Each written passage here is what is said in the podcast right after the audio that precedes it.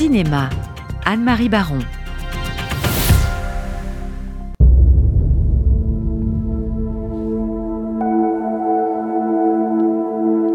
J'étais folle de lui.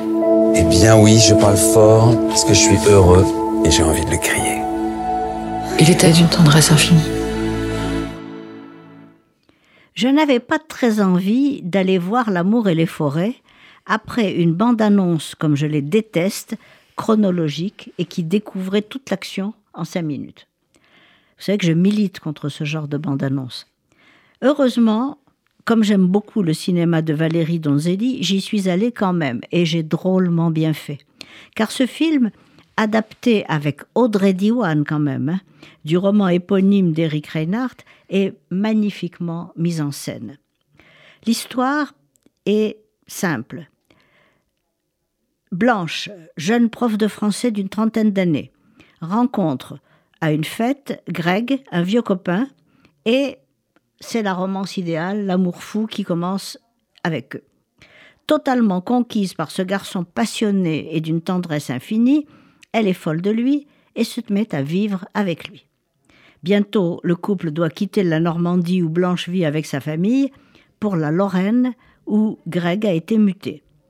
Elle arrive à trouver un poste à Nancy, elle a deux enfants, elle s'épanouit dans son travail, mais Greg devient de plus en plus exclusif et jaloux.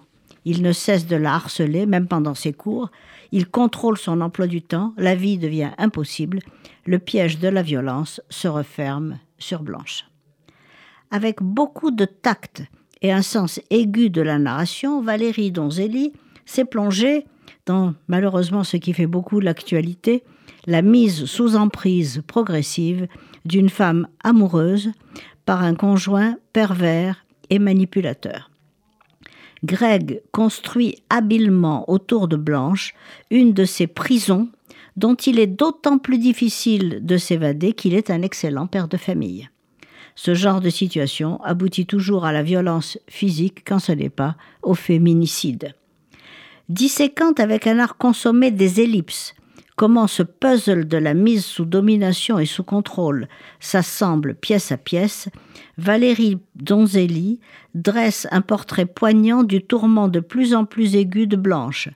Elle montre sa prise de conscience progressive de la gravité de la situation et de son impuissance aggravée par la honte.